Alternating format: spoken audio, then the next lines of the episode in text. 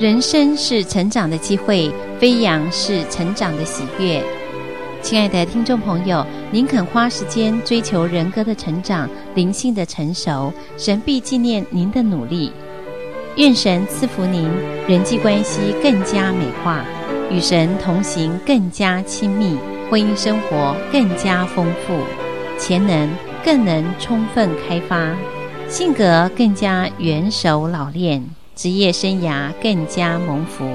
飞扬协会服饰的主要目标是以生活化的传播方式，教育现代人如何实践基督教信仰在日常生活中，使信仰和生活结为一体。我们祈祷飞扬协会所做的一切努力，能帮助基督徒和福音朋友们经验到基督教信仰如何美化人生。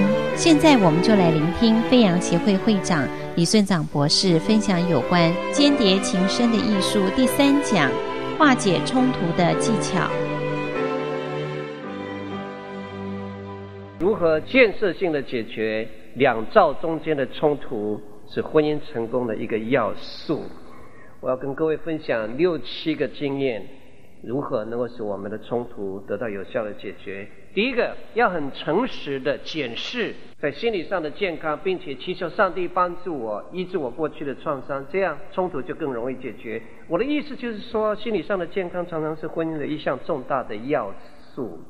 婚姻不快乐有三个可能的原因，有一些人童年时代。他的期望跟理想没有达到，自己的家庭不可能在这方面提供他什么资源，他把结婚当作是一个机会，来实现童年时代没有实现的梦想，因此把所有没有实现的梦想投射到他的配偶身上，结了婚以后要求他的配偶来满足他这方面的需求，等到他这方面的需求没有办法从配偶的身上得到满足。其中的冲突就会发生。我们说这种心理不健康，引发婚姻上的矛盾的，叫讨债式的，讨债式的。在幼年时代所有的梦想没有实现，他希望靠着结婚，对方能够达成我的理想，他的需要得不着满足，这是形态。原因呢是神化化他的配偶。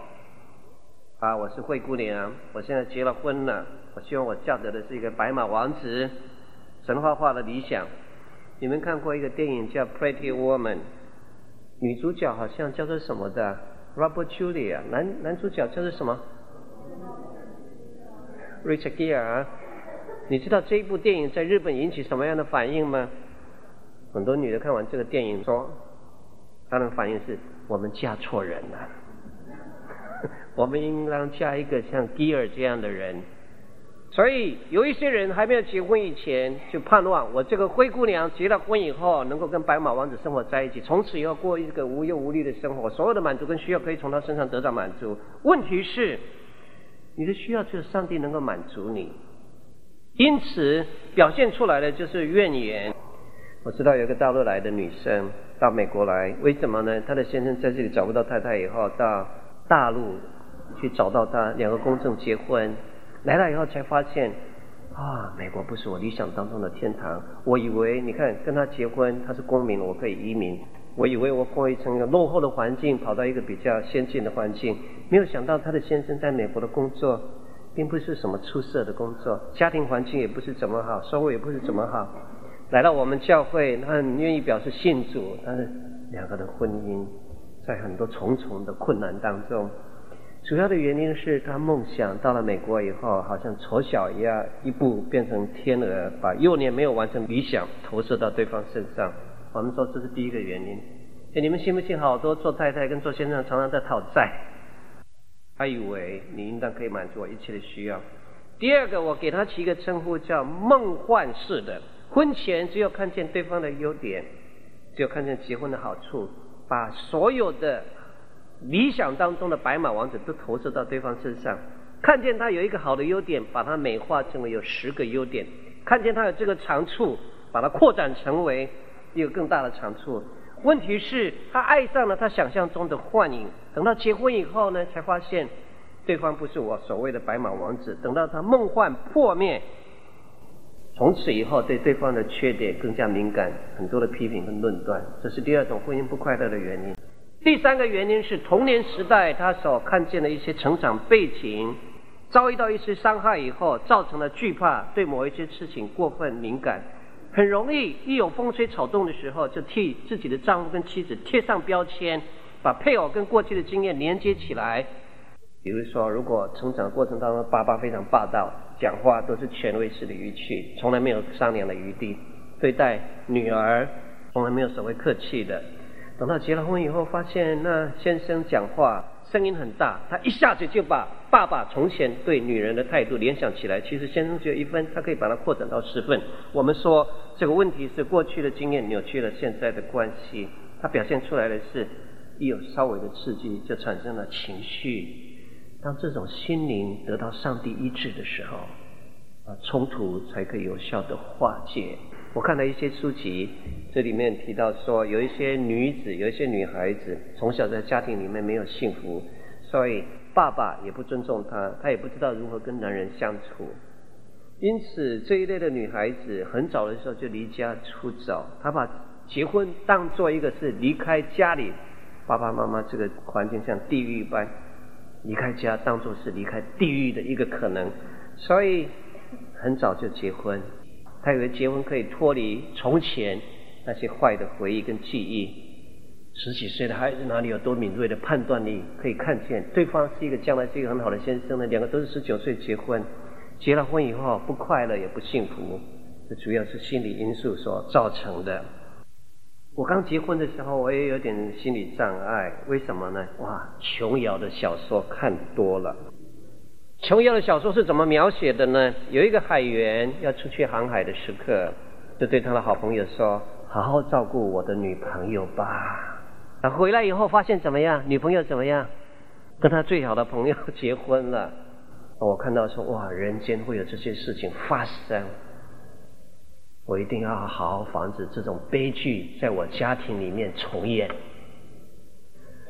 所以我跟我太太结婚的时刻，我们有好几个好朋友帮我筹备了婚礼。哇，有的是打理我们的体验应当怎么进行，有的帮我们结婚的程序。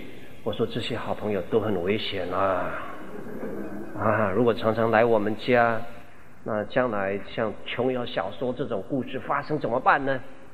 所以结了婚以后，我就故意对这些朋友冷淡。他们来的时候，我就不太理他们。他们来了三次以后，后来就不来了。哇，那我的婚姻就很安全了。你看，我有些心理障碍，但我的太太用非常多年的忠诚，对我完全的信任跟爱心，让我觉得她是一个可靠的人，不必有这些方面的顾虑。所以过差不多五六年以后，我的心灵得到完全的医治，我们的家庭就成为一个敞开的家庭，欢迎很多的学生。还有很多需要福音的人到我们家里来，我们家成为一个包饺子的地方、分享的地方、晚餐的地方，很多人得着美好的供应。很多的冲突，隐隐约约是因为我们潜意识当中从前曾经有过一些伤害，我们需要上帝的医治，他会不自觉的在你的言语行为跟潜意识当中表达出来。我在芝加哥讲这一堂道的时刻。一个大陆来的太太找我们两个人做辅导，我们跟她谈了很久，发现她的故事蛮复杂的。你听听这个故事到底原因出在哪里？为什么他们的婚姻会变成这样？这是一个蛮能干的女士，她申请到美国，在 Michigan Detroit 附近一间大学，哦，有奖学金，念博士学位，哎。过了两年以后，他申请到他的先生有 F1 visa 可以到美国来了。他的先生没有考托福，怎么可能得到 F1 呢？这太太好能干，说好说歹，终于把他系里面的系主任说服了。那系主任给他开了一封信说，我们这里里面的这些将来的学习不太需要什么英文。美国大使馆竟然他没有考托福，就给他 F1 的签证到这里来。他很会念书，跟教授的关系很好，又会开车，书念得好，有奖学金。等先生来了以后说：“对不起，我不能跟你住在一起。为什么呢？因为我在大陆有另外跟另外一个女的结婚。哦，这个女的很有才干，她还是爱她的先生。所以花了钱为她的先生在学校外面租了一栋房子，买了一部汽车，教他学开车，希望有一天先生可以回心转意。我哪里有这么好的太太？申请先生来，他不需要考托福哎，帮他安排了吃的住的，教他学开车，教他学英文。太太还是对他这么好，他说牧师，像这种情形，我应当怎么办呢？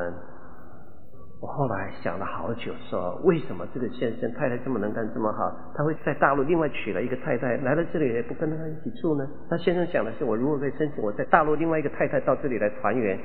我最后想通一件事，我跟我太太这样判断，告诉他说问题大概可能出在哪里。我发现这太太很能干，托福考得很好。美国有奖学金，也会开车。我这个先生也不会开车，英文也考不好，来了以后也没有什么职业，没有什么收入，都依赖我太太。这先生有一种自卑的心理，太太很能干呢，他有一种自卑心理。可是一个男人又有自尊，他就想找一个是比他更不能干一点的女孩子，会欣赏我的，会佩服我的，不如我的。来满足一下男人的自尊。哎，你们信不信有这种男人？那太太太能干了，他有心理上的这个自卑感，他就找一个比他不能干的女孩子，他就找一个比他差一点的女孩，会欣赏我的，来满足他心理上的需求。我发现婚姻不幸福有一个非常可能的因素，是我们心理上不够健康，所以我们对某一些事情太过敏感。圣经上有这种亮光解释这些行为，讨债式的是把先生当作上帝，希望他可以解决我一切的需要。诗篇十六篇第四节跟第二节是这样说：你以别神来代替耶和华的，他们的愁苦必加增。你不要以为你的先生跟太太像上帝一般能够满足你一切的需要，你的配偶不是神，他不可能满足你一切的需要。你别这样要求，你不要 over expectation。幻梦式的。他有一个优点，在结婚以前把它幻想成十个优点，等到结婚以后，这些幻想破灭，等到希望通通失去的时刻，是极大的痛苦。马可福音十四章四十三节到四十四节提到犹大出卖他的老师弥赛亚耶稣基督，为什么他要出卖弥赛亚呢？因为犹大他的希望幻灭了，他起先以为耶稣基督是一个。弥赛亚王，我们所期待要带领我们犹太民族脱离罗马的辖制，成为一个独立的国家。他可以做一个荣耀的君王，他可以行神迹，他可以叫瞎子看见，他可以叫死人复活。如果他能够登基做宝座的话，我犹大最少做行政院院长啊。等到这些画面破灭了，耶稣所走的是不一样的道路。他的希望消失以后，他心里所纠缠的那个痛苦，迫使他走上了这条出卖老师的道路。过去的创伤也很容易影响到今天的情绪跟决定。以赛亚书六十一章第一节到第三节，耶稣基督到地上来，他的指示就是要医治我们的创伤，重新医治整全那些扭曲的人格，这是福音最伟大的地方。所以第一个，我们要检视我们的心里有多少可能被扭曲的地方。表面上夫妇两个人争论的是如何用钱，他要买这个，我要买那个。凡是争执，那些冲突都有表面的现象。你仔细看那表面的现象，都有里层的原因。你仔细分析那里层的原因，有他根本的心理问题。你仔细看他那些根本的问题，有他形成的背景。但当一个人受到上帝的圣灵，完全的医治的时刻，才有可能在这些冲突当中理出一些线索来。表面上两个人在争执怎么用钱。你为什么要寄钱给你的妈妈？我们自己的沙发都还没买。里程的原因是，到底是谁是老大？Who is in control？是你呢，还是我？是你做决定，还是我做决定？这里程的原因。真正根本的问题是太太缺乏安全感。先生都能把这些钱寄给他的妈妈了，那我们自己怎么生活？缺乏安全感。那形成的背景是他小时候爸爸离家出走，全家生活陷入苦境里面。他到现在不可能忘怀这个，所以我要存多一点钱。如果万一有什么问题的时刻，那我还可以应付我的需要。冲突常常有他一些历史上的背景。夫妇生活如果要能够非常好的相处，在爱里面建造一个上帝所赐美满的家庭，双方都需要经过医治。两个人可能吵架的问题是要照顾婆婆，到底我们要进行到什么程度？里程的原因是到底太太是你第一个好朋友，还是你的妈妈是第一个好朋友？圣经上明明讲了嘛，两个人结婚以后离开父母，两人成为一体。你最要好的朋友是我，不是你妈妈哎。结了婚以后，这种情况已经改变了，这是圣经的教导哎，开始争执这个了。这表面的争论，照顾婆婆，里程的原因是到底谁是你的另外一半？那根本的问题是什么呢？害怕丈夫对他妈妈、对婆婆的期待没有剪断，还是把妈妈当做第一位。为什么呢？形成的背景，结婚的那几天，他听见婆婆讲这一句话，他说：“儿子啊，不管你太太对你怎么样，妈妈就是妈妈。我好辛苦把你养大，你要孝顺我，你要记得。”太太没有了还可以再娶，妈妈只有一个。哦，那个刚结婚的太太听见这句话，吓死了，怎么办呢？他还是妈妈的儿子啊，我不过是他们家的附属品，所以他会跟你争，为什么？有他形成的背景，一定有一些根源的。我先生怎么这么没有出息？别人念电脑的，现在都已经爬到什么位置了？你看你现在一个月的薪水是这么多。你努力一点好不好？再去上一点课好不好？你再进修，让你可以有更好的前途。好，两个人争执的是这个。离成的原因是谁最出息？现在跟我们一起到美国来的那几个邻居，现在你看他们都生活的那么好，那我们呢？我的先生没有出息，根本的问题是在于虚荣。他希望这样那样才是成功。形成的背景，原来小时候在自己的家里面。父亲、母亲谈话的时刻，常常会无形之中提到某一些他们的亲戚跟朋友。啊，提到有一些人有钱、事业成功，语气是尊敬的；提到有一些人失败跟贫穷，语气是比较轻看的。所以从那以后，他就养成了一个唯独事业上成功，人家才会重看我们。所以我们的心灵都需要上帝一点医治，夫妇的关系会更加美好。我们教会有一对夫妇。他们吵什么问题呢？原来先生去参加一个特别的灵恩聚会，回来以后有一个新的体会，哇，圣灵充满，真是充满喜乐，所以他就好喜欢去跟那圣灵充满的人一起祷告。我们教会有四百个人聚会，其中有十几个人非常喜欢用这种方式来敬拜啊、祷告啊、说方言啊，很热诚啊等等。那太太禁止他去，说你不要去他们那里。两个人吵得不可开交，为什么太太禁止他去呢？太太讲出来的理由是这样：你去参加他们聚会，你没有发现他参加祷告会里面的大部分是太太吗？不是先生，那是什么样的太太？都是自己的先生没有信主的那五个太太，你发现了没有？去参加祷告会的，为什么他们祷告会这么热诚？因为先生不信主了，每一天都对付他嘛。他有苦没有地方出，只有发泄在祷告的时候，非常热诚。他希望上帝垂听他祷告。你去跟他人这种人在一起胡混啊，有什么前途？你不要去啊！你不要去啊！哇，那个先生就来牧师这里诉苦说：“牧师怎么办？我太太天天反对我，但是我有一个新鲜的体会，我觉得圣灵在我心中做工，让我喜欢祷告，喜欢读圣经。”我后来跟他们谈话，发现那个做太太的为什么会反对他的先生去参加这些灵恩的聚会呢？因为他很小的时候，爸爸妈妈就离婚，爸爸就离家出走，所以他心里很缺乏安全感。他发现跟他在一起祷告的那几个太太都是快要离婚状态。如果他去跟他们在一起，结果学成他们一样，后来这些先生每一个都不信主，那几个太太有什么很好的见证？他们祷告了半天，先生每一个都不信主啊！这个祷告已经存在了五年了，所以可见这几个太太没有什么很好的榜样。你去跟他们鬼混，你有什么前途？他担心自己的家庭也像他那样分裂，所以他会产生这个反应。所以，请你记得，当我们很谦卑的来到上帝面前，探索我成长背景当中可能受到的伤害，上帝会光照我们，说我们现在的反应最可能小时候是哪一种背景形成。那你祈求上帝说：“上帝，你做我的父亲，你做我的导师，你做我随时的帮助。”我没有什么别的依靠，你给我安全感，你会带领我一生，那你许多的思想跟反应就会跟从前不同。我建议各位用这三个方法来改造自己心灵里面那扭曲的地方，好不好？一个人要背诵经文，才可以再造你的意识，因为经文具有一种伟大的能力，来帮助你的内心建造起一种安全感。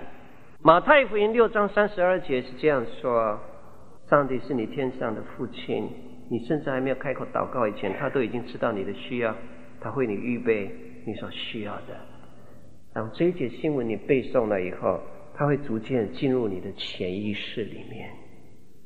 你的潜意识会相信，真的有一位天上的父亲，他张开眼睛照顾我。你的心理状态进入平安。我相信，在任何的情况，上帝你会带领。你的行为反应就会容让你的配偶给他更多的自由，减少了纷争。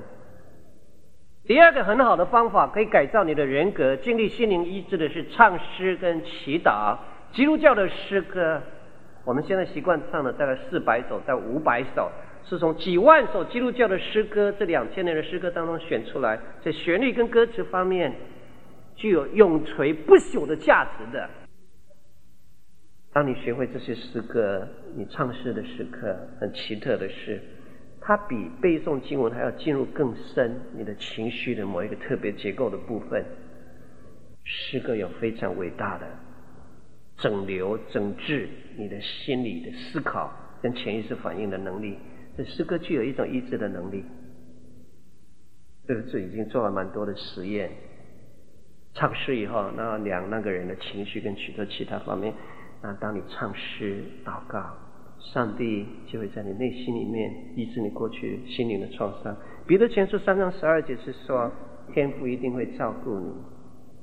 他必看顾，他必看顾，上帝会看顾我们人生的每一个需要。当你有这个信心的时刻，那你就会同心孝顺说：好，先生，你愿意孝顺爸爸，你愿意孝顺妈妈，可以。我们将来的前途在上帝的手里。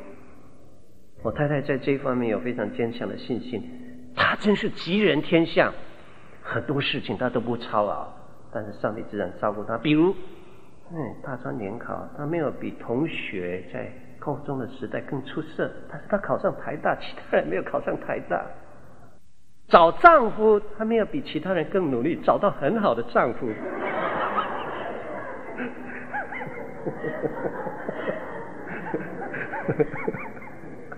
我说这个是吉人天相，为什么呢？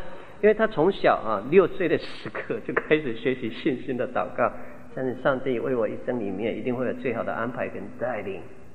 我真的把婚姻交托在主的手里，所以不着急，不紧张，就从他的身上流露出一种基督徒的品质跟生命平安跟喜乐，就吸引了我，觉得是一种美丽。当时他的外形。在所有周围的女士中间不算最出色，当然现在很出色啊。那为什么他会吸引我的注意呢？因为他身上有一种品质，他相信上帝一定会照顾，一定会预备。他跟我同心孝顺我的父母，你看争执就减少了。一个方法背诵经文，它会进入你的潜意识；第二个方法唱诗，因为唱诗不但有诗歌的旋律，还有歌词里面的应许。它整个旋律当中所带来的那种气氛，它会比潜意识更深一层的去征服，而且好像熨斗一般熨平你整个内心的心灵。第三个方法是宣告圣经上的应许跟训练。腓立比书四章十一节，我不管在什么情况，我都学习会知足，不管是贫穷或者是富有，我都已经学会了这个秘诀。当你宣告这些圣经的信念。这圣经的信念就成为你第二天性的一部分，在任何的处境当中，你能够安息于上帝的带领。这样，不管先生现在是职业收入很高，收入很高，还是收入在一般水准之下，你就能够用欣赏的眼光来感激先生所做的这一切努力。那我发现，当各位唱诗，当各位背圣经，当各位祈祷，当各位宣告圣经的信念。大概三个月的时间，它就会进入你的潜意识当中，成为你天性跟天然反应的第二部分。因为你的潜意识最好的好消息，你的反应通常是潜意识在发动的。啊，潜意识会听意识的指挥，你只要背诵经文、唱诗、祷告、祈求上帝，三个月以后，你的人格会往另外一个方向移动，你的反应就会跟从前有所不同。这是第一个秘诀，你要经过上帝的医治。很多现在的反应都有它历史的根源的。你有一些害怕，你有一些心理症结。第二个反应，我给它取一个称呼叫间接成功法，the indirect approach。如果那个问题是你个人的，要追求成功，你必须非常直接的对付你的弱点。可是如果涉及第二个 party、这个 party 还有一个对手的话，通常最有效的方法是间接的 approach，而不是直接的 approach。所谓间接成功法，就是这三个英文的句子：If you want to overcome anger in your relationship, focus on finding a solution instead of focus on hurting feeling. 你如果要能够克服你愤怒的情绪的问题，那么你尽量的寻找你们两造中间有哪一个答案可以解答这个问题，而不是把你的注意力集中在你内心里面现在情绪的困扰。这是 indirect indirect approach。第二个，if you want to feel loved and respected, give up control。你以为你用你的金钱，用你给不给性爱？用其他的方法，你以为你可以控制对方吗？不，如果你要被爱跟被尊重的话，give up your control。第三个，if you want to win argument at home, learn to lose。你想要赢得一次争论的话，你学习你输了，那就是你最大的赢。我发现这是非常有效的方法，几乎在圣经里面所讲这些经文有关这方面教，等一下我们就看你运用这些的时刻会有无比的征服力。我的意思是说，这间接的成功法是这样：我们常常在要求对方，你要这样做那样做来满足我的需要。不，你先试试看，你先满足对方的需要。当对方的需要得到满足，我的需要就得到满足。你如果是做生意的，你常常想我的需要得到满足，就是 profit，我要赚钱，我要赚钱，我要赚钱。Columbus 有一个很成功的企业家叫 McDowell，他在一九四九左右。把他的那一部 OSMO 比的汽车去典当了五百块钱，开始做生意。如今他这家公司每一年做的生意大概是十亿美金那么多。他是一个很成功的企业家，他很出名讲的一句话是这个：他说，当我的客户他们的需要得到满足的时刻，我的需要就会得到满足。当我努力去满足我客户的需要，我就会赚到钱。啊，圣经上就是这个道理。你看下列的经文就是这么说的。在圣经里面有很多的经文都讲到这间接的得胜的方法。有一个经文是这样说：“施比受更为有福。”你先给，将来你就会有丰富的回收。不要先想到自己的收。施比受更为有福。约翰福音十二章二十四节是这样说的：“一粒麦子要死了以后，才可以结出许多的子粒。你看死了以后才可以活。”约翰福音三章三十节是这样说的：“他必兴旺，我必衰微。”当然，这是我最大的荣耀。施洗约翰说：“现在主角耶稣已经上场，那我就退隐了。我做开路先锋的使命已经达到了。他必希望，我必衰微。然而，这个是施洗约翰在天国里面最大的荣耀。”马太福音十六章二十五节是这样说：“凡是要跟随耶稣的，一定要背起十字架，我们才可以换得将来天上的冠冕。”这是 indirect 的方法。马太福音五章第五节是这样说的：“温柔的人有福的，他们必承受地土。”这一节圣经最正确的解释是我现在所要推演的。你们都知道，耶稣的名字在旧约里面叫做 Joshua，在新约时代对等的名字叫做 Jesus，这两个是同一个意思的。旧约时代谁最有征服力？Joshua 有征服力，因为他把整个迦南地通通都征服了。靠什么？靠刀跟剑。这是旧约，刀跟剑有征服力。耶稣说：“到了新约时代，我耶稣是征服者，overcomer。加许尔旧约是征服者，他承受了整个迦南的土地，他是征服者 conquer 我不看。我今天要告诉各位，我耶稣所要走的路线，我是加许尔，我是耶稣，不是靠武力，是靠我的征服跟牺牲，要得着全世界人类的心，用十字架的大爱，让全世界人感化我，感化。”承受地主就是征服力的意思，征服。你看耶稣有多大的征服力？他靠温柔征服整个全世界。所以我发现哈，如果你懂得这个道理，我输了，你赢了，其实就是我赢了。那你就是得到基督教的精华，也是夫妇关系的精华。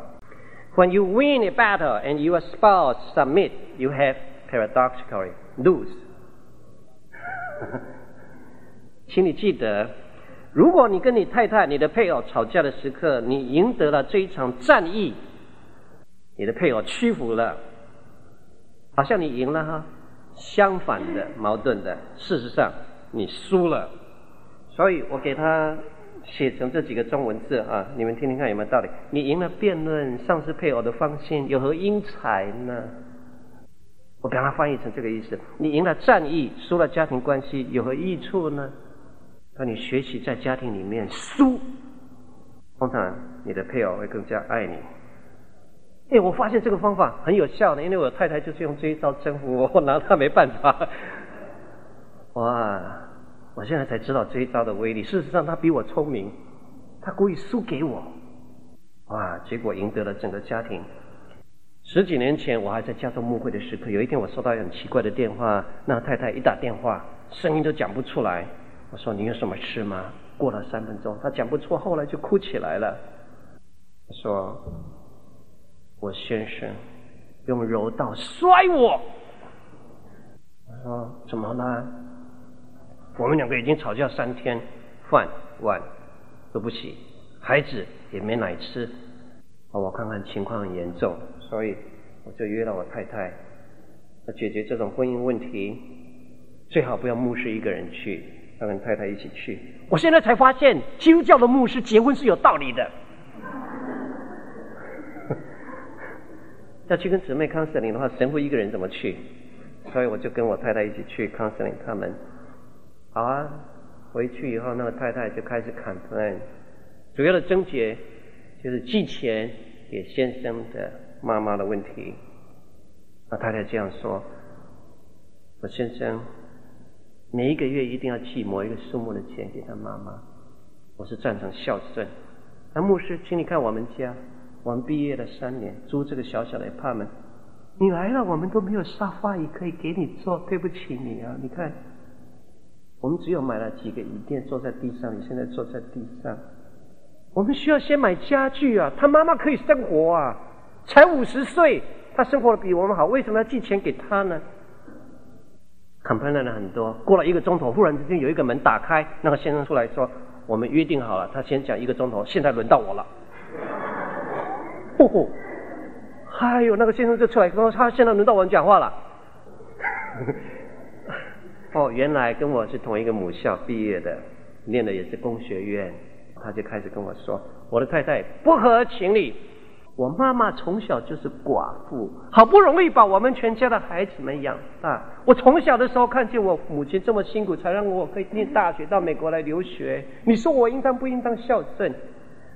我们一两百块钱算什么？这是我做儿子一点微小的心意。这一点我都能做的话，我还做什么儿子呢？”两个人就开始吵起来了。太太不听话的时候，他先生就用柔道摔他。他他是学过柔道的。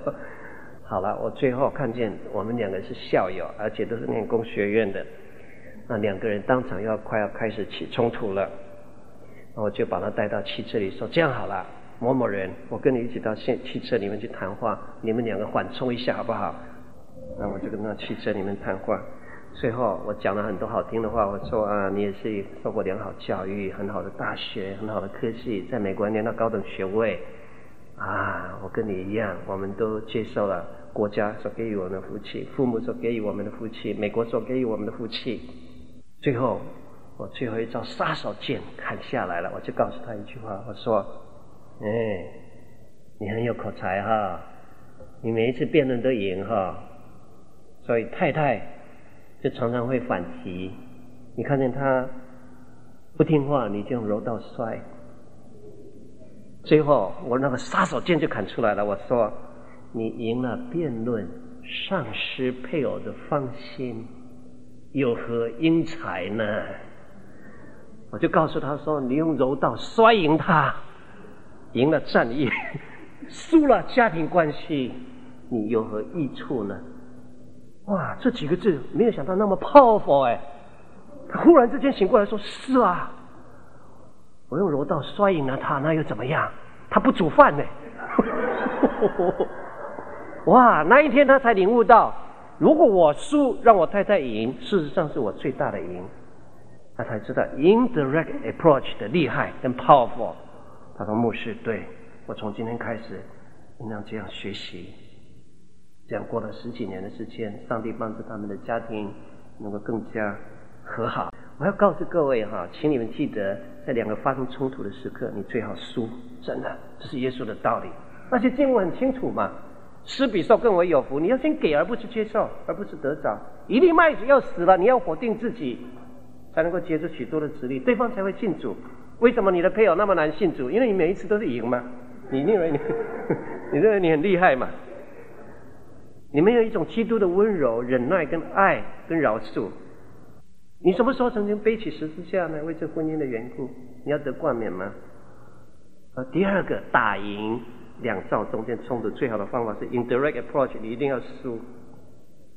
哦，我们在科伦堡市的时候辅导过一对夫妇，这对夫妇真是特别。他们两个进了办公室以后，经常的吵架。那太太嫌先生说他没出息，他睡觉的时候像猪一样，怎么摇都摇不醒。啊，他真的讲像猪哎。那先生就 complain 说，我一回到家里面，我的胃就开始紧张，因为我们结婚三个月的时间，没有一天他不批评我的。所以我在办公室里面，还有一个钟头要下班，想到要回家的话，我的肚子就开始紧张。那太太这样抱怨说，我先生一定有病。我说怎么了？他一定有病。哎，我听他五分钟以后讲这些话，然后真正那个问题又讲不出来，我就猜中到底是什么了。那先生就说：“我每一次想到我太太这么凶悍，她睡在另外一个房间，当我有性欲需要的时刻，从我的房间走到她的房间，一要敲门，想到等一下她要给我脸色看，我就一点兴致都没有，我就回到自己的房间去睡觉。”他们有两三个月的时间，不可能在同一个房间里面行房。哇，我觉得好难哦，怎么样可以 counseling 这一对夫妇呢？因为他们潜意识当中都是在讨债，你欠我这个，你欠我这个，我跟你结婚，你应当满足我这一方面的需要，你应当满足我这一方面的需要，好像讨债鬼一般，两个都在向对方讨债。我在教会里面看见他们两个常常在生气，来的时候都没有脸色好看。然后上车的时刻，那个太太。坐上车，先生在帮忙洗碗，三十分钟的时间都不下来。那先生说：“牧师，请你去我太太那里讲几句好话，好不好？”哎，我后来找到了 indirect 的方法，我说：“你们两个试试看这个方法好不好？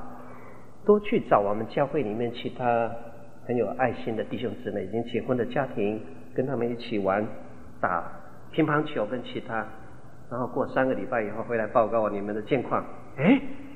牧师，我们两个互相抱怨，他看我不顺眼，我看你不顺眼，你要我们去打乒乓球，这是什么方法？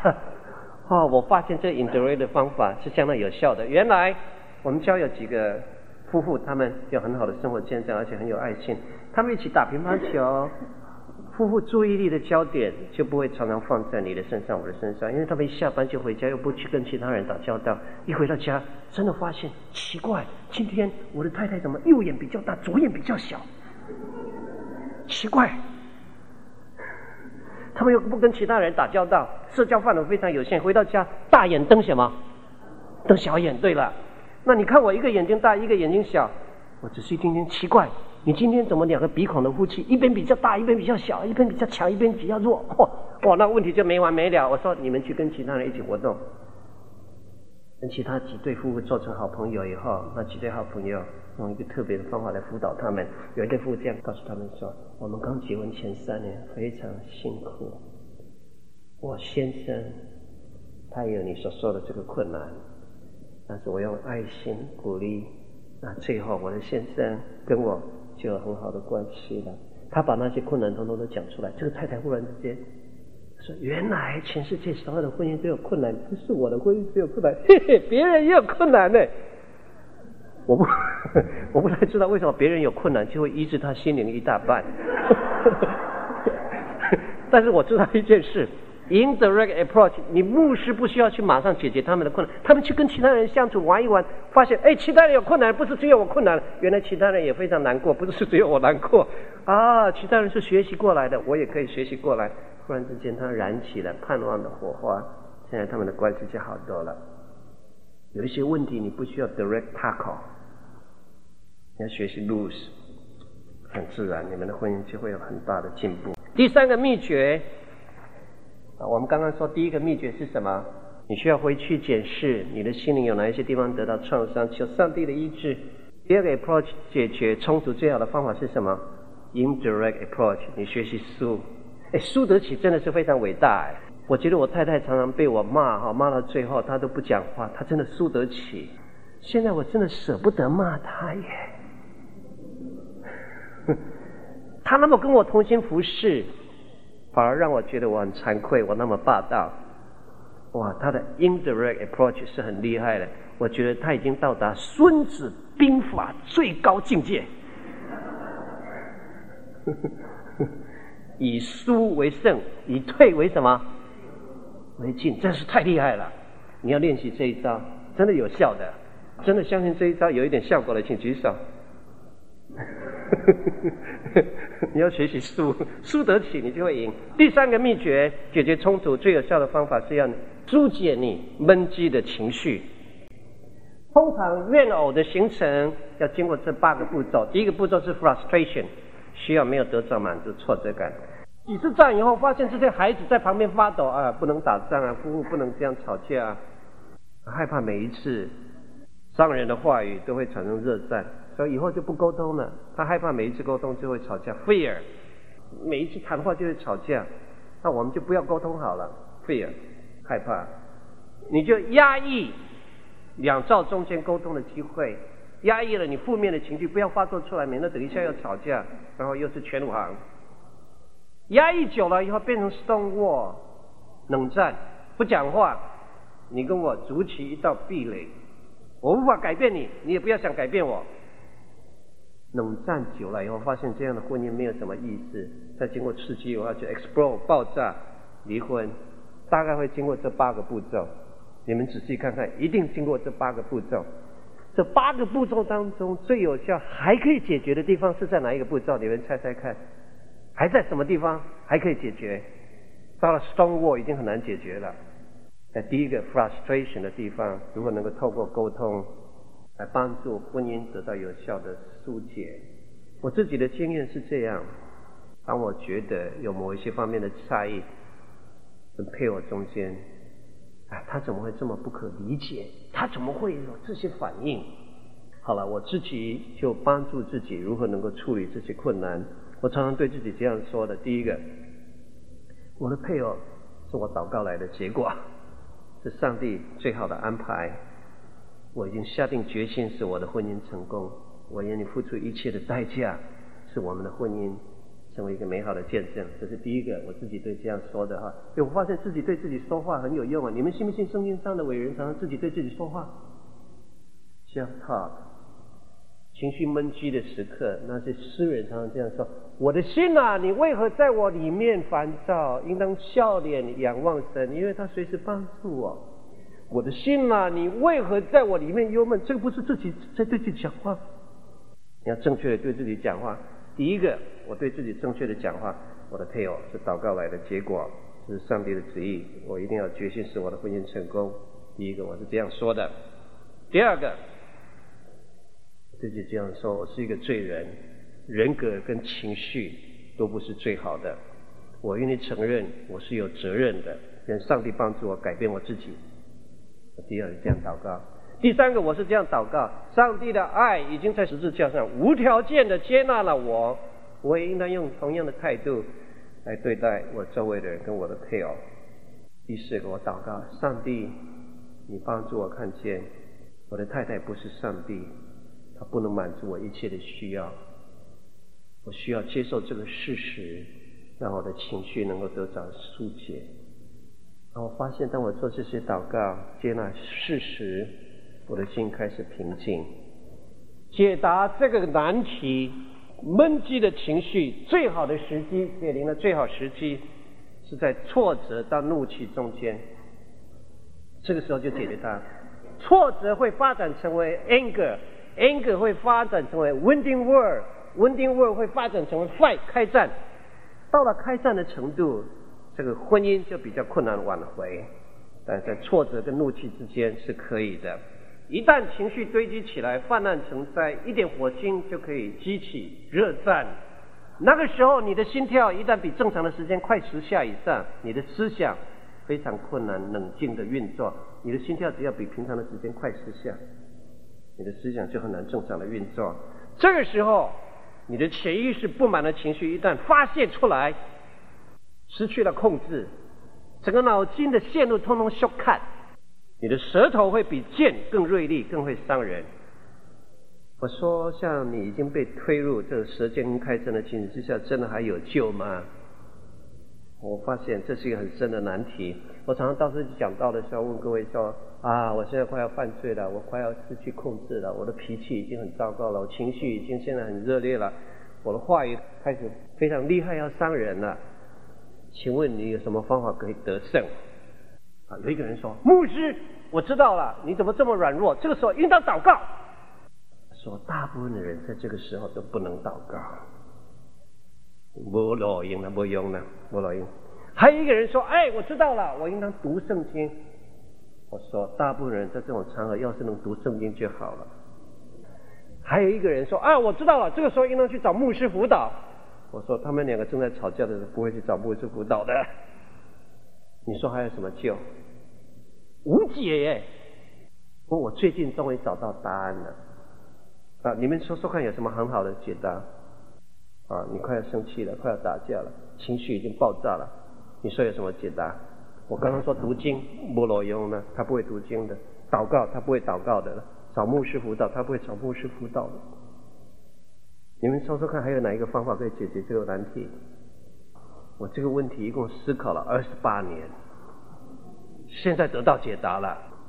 愿意听的请举手。这问题真的有解答的。好，请放下。当你快要进入这些情绪的爆炸点的时刻，差不多无解，没有解答，不太可能控制得了自己。但是我发现一件事情：当你情绪正常的时刻，你为什么不好好读经祷告，让这些情绪不正常不会发生呢？这是解答。换句话说，你不是每一天都是情绪不正常吗？当时候你当然很难读经祷告啊。但是当你读经祷告到你跟上帝的同在丰富到一个程度，就把你情绪可能爆炸的这个机会压缩到很少可能发生。这就是解答。也认为这个答案很漂亮的，请举手。这叫 prevention is better than 什么 cure？只有这个答案。所以，请问有什么最好的时机呢？啊，我已经都快要爆炸了。我现在发现啊，你平时多多存款，再到偶尔有一两次你失去控制的时候，不至于破产。这是 prevention better than cure。prevention better than cure。你平时多多看对方的优点，而不是注意他的缺点，你的情绪就可以控制。原来你的 perception 是可以控制的。prevention is better than cure。所以你每一天常常 mental rehearsal。上帝，我是一个有仁爱、喜乐、忍耐的人。你讲这样的话是祝福自己啊，还没有成为事实。你是祝福自己，但你这些动词一定要用“是”这个字，它才会从你的意识进入你的潜意识里。因为潜意识是会听意识命令的。但是你最少要做三个月，所以你祷告说：“上帝，你能帮助我成为一个有忍耐、有爱心、有温柔的人。下一次我们如果发生同样的冲突。”我要这样处理，这样处理，这样处理。Mental rehearsal 几次以后，下一次你遭遇到同样的刺激的时刻，你反应的 pattern 就不会落入从前的，得进入新的反应的 pattern。因此，你要常常 pre-program 你的潜意识，说你遭遇到同样刺激的时候，下一次要做什么样的反应？在你遭遇到挫折还没有发泄成为怒气以前。你就要能够疏解它。圣经确实是这样说：生气，但是可以不犯罪。换句话说，你是你情绪的主人，你可以不必为环境负责，是先他先挑衅的，你不必为处境负责，但你要为你的反应负责，因为反应是操控在你的手里。即使是他先来挑衅的，但是你最后生气了，跟他签五行，两个人打起架来，冲突没有办法得到解决。你可以不必为处境负责，但是你要为你的反应负责，因为你是你情绪的主人。所以，请你记得这句话讲得很漂亮。这是 Eleanor Roosevelt 一个很有名的女士，她所讲的。她说：“除非你同意，没有人能够叫你自卑。”这句话是对的。自卑，你如果自卑，你要为你自己负责。因为自卑是一种情绪，你为什么要发展出这种自己的情绪呢？你要为你的情绪负责。我把它改一改，除非你允许，没有人能够令你发怒。不是他激怒你，是你愿意让他发怒。所以，请你记得，挫折不等于怒气，刺激不等于反应，外在的处境也不等于内在的情绪。你说一句啊，他先激怒了我，没有，他没有激怒你，是你被他激怒，这是很不同的。你为什么要允许自己被他激怒？那我发现你真的可以控制得了你的情绪。我举这四个例子，你注意听，你真的可以控制得了你的脾气。你以为哦，你的配偶跟你这样吵架的时刻，你真的不能控制，都是他的责任。不，情绪是你的。我证明你真的可以控制得了你的情绪哈。第一个，婚前他用同样的话讲你，你不敢反应，婚后为什么就敢反应？对不对？婚前他也讲过同样的话，那结婚以后为什么你就会有情绪呢？第二个，你老板讲过同样的话，你不敢生气，在家里你配偶讲这样的话，你就敢生气，证明你的情绪是可以控制的嘛。哦，老板讲我几句。哦不忍也得忍，那你的配偶为什么你就敢发怒呢？第三，王弟兄他太太也很凶悍了，但是每一次他都很温柔，为什么我太太很凶悍，我不能温柔？别人可以做得到啊。第四个证明，哎，有的时候心情好的时候，他讲厉害的话，我可以控制得了自己；我心情不好的时候，他讲厉害的话就控制不了自己。证明是真的可以控制的。你如果说都是他惹怒我，我实在没有办法控制我的脾气，因为他先激怒我了，这种冲突没有办法的。你这样原谅自己，你就没有进步的可能。一个人一旦不负起自己的行为的责任，都把责任推给对方，就不会进步。所以你必须承认说：上帝，我是我情绪的主人。下一次有同样的刺激发生的时刻，祈求你帮助我，让我可以用正确的反应来回应这个世界，你就会开始进步。让我发现我这是一个相当重要的 discovery。我举一个例子啊，你就知道，你一旦用新的眼光来看同样的事物，那么情绪就会有不同的反应。处理冲突这是一个很重要的技巧，像 reframe。用一个新的眼光来看同一件事，啊，他在激怒我，啊，你就说他怎么会这样无理讨厌？怎么会跟一个母夜叉结婚？啊，你就反应那个情绪通通都来了。你把它 reframe 一下，啊，我配偶今天怎么了？是不是因为家里孩子太吵了？所以他的耐心已经耗尽，我对他应当有更大的体恤，你就可以有很好的反应。费城公共汽车上面有一个。五十岁的中年男士带了四个孩子进来，那男士找到一个位置就坐下，闭起眼睛来。四个孩子没有位置坐下，就在汽车里面捣蛋，讲话很大声，彼此推来推去，然后把行李架上面的行李摔下来，用脚踢其他的客人。坐在旁边的那个旅客就非常生气，说：“先生，你没看见你四个孩子？”一点规矩都没有吗？你还闭目睡觉？那人很生气，怎么会对爸爸的那么不负责任？那男士张开眼睛讲一句话，旁边这客人一点脾气都没有了，他就讲一句话，他说：“他们的妈妈，我的太太，刚刚在医院死了两个钟头，我们陪她已经有两个礼拜都没有睡觉，现在我们回去休息一下，准备后事。”他们一定会因为失去妈妈，心理上失去控制了。只有这个这件事情哦，你怎么这么不负责任？上了汽车在睡觉，小孩子呢？啊，失去了太太，只要把这 reframe 一下，马上那个情绪就消失。